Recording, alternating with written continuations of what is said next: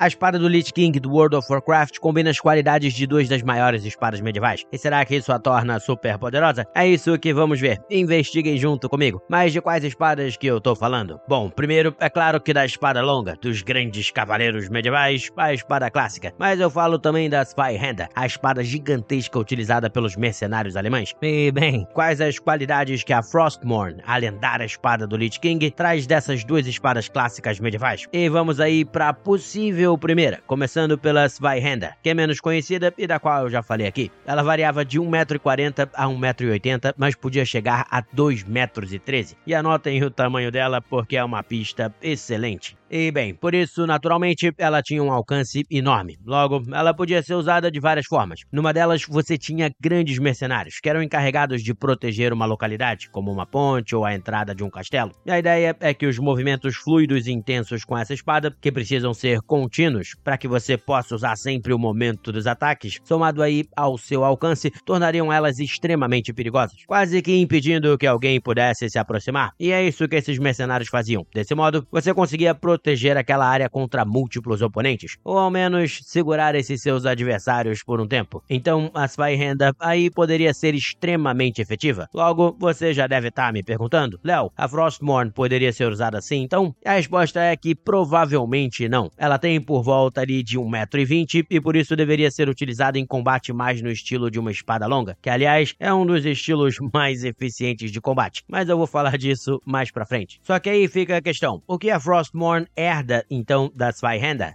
Ah, e aqui vamos para o importante ponto 2. Ela herda os chamados pairing hooks, ou ganchos de aparar, digamos assim. E eles dão uma vantagem enorme para Frostmourne ao enfrentar outras espadas e também outras armas de haste. Mas o porquê disso? Você me pergunta? E eu respondo se você se inscrever no canal. Brincadeira, brincadeira. Bem, especula-se que tais ganchos eram usados pela Zweihander para bloquear os ataques de piques e de alabardas, mantendo elas brevemente sob controle para que você você pudesse então desferir uma estocada mortal no seu adversário com a ponta da sua espada. E há muita discussão sobre a real utilização disso, mas é uma das teorias. Logo, com a Frostmourne, você teria essa vantagem, ao bloquear um ataque, de deslizar pela espada ou arma de haste do seu adversário de poder tentar desferir aquela estocada bem dada. E bem, no caso específico do mundo de World of Warcraft, isso seria extremamente importante, já que vemos muitas armaduras pesadas que talvez não fossem ser cortadas por uma espada, desconsiderando aqui magias e encantamentos. Logo, esse momento de estocada poderia ser o ideal para você encontrar uma brecha na armadura do seu adversário e finalmente derrotá-lo. E é bom lembrar até aqui para vocês que vocês podem ver a lendária espada Frostmourne em ação na nova expansão do World of Warcraft, a expansão Wrath of the Lich King, que saiu agora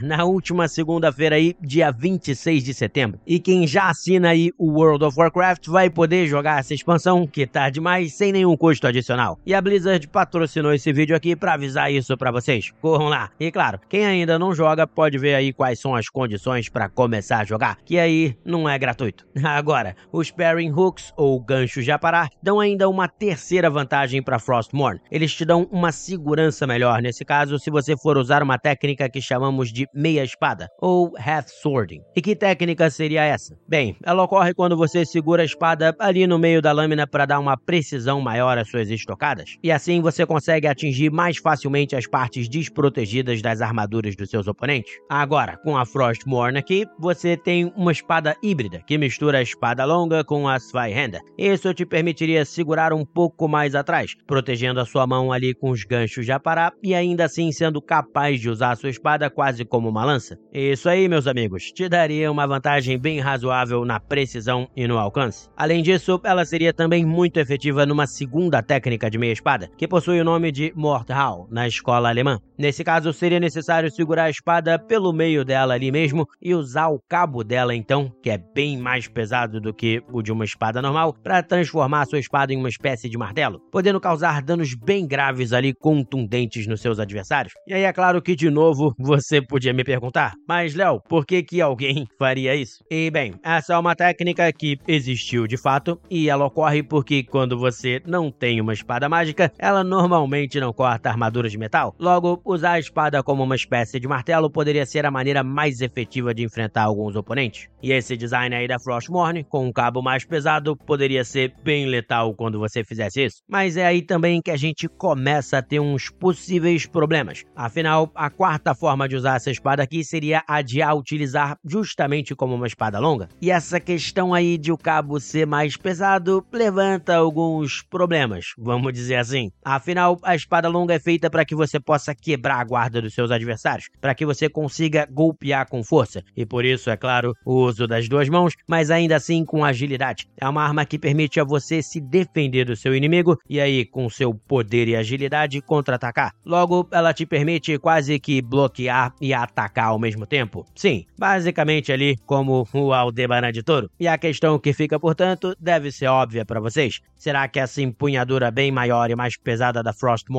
impediria esses movimentos? E eu confesso que é muito possível que isso acontecesse, já que esse peso excessivo no começo da espada modificaria bastante o seu balanço, trazendo ele e o ponto ideal de corte da espada mais para perto do seu usuário. Isso poderia gerar, além de um balanço pior, também um alcance menor no que se trata do corte. E um menor alcance é sempre um problema. Mas isso, como eu falei, é algo meio difícil de você medir sem testar de fato a espada. Só que no caso específico do Lich King, eu diria que não seria um problema tão grande. Afinal, ele é capaz de usar ela apenas com uma mão. Então acho que ele conseguiria compensar o peso. E já a leve perda de alcance poderia ser compensada também pelo seu próprio tamanho e pelas outras vantagens que os ganchos de aparar trazem para essa espada. Então, de uma maneira geral, eu diria que ela tem a possibilidade de ser uma arma extremamente efetiva. Mas é importante dizer para o uso bem específico aí do Lich King, que poderia lidar com o excesso de peso e com o seu possível balanço diferenciado. E claro, não esqueçam de ver essa espada em ação e o Lich na nova expansão aí do World of Warcraft, que é a Wrath of the Lich King. E é isso, pessoal. Espero que tenham gostado demais desse vídeo e até o nosso próximo programa. Um grande abraço.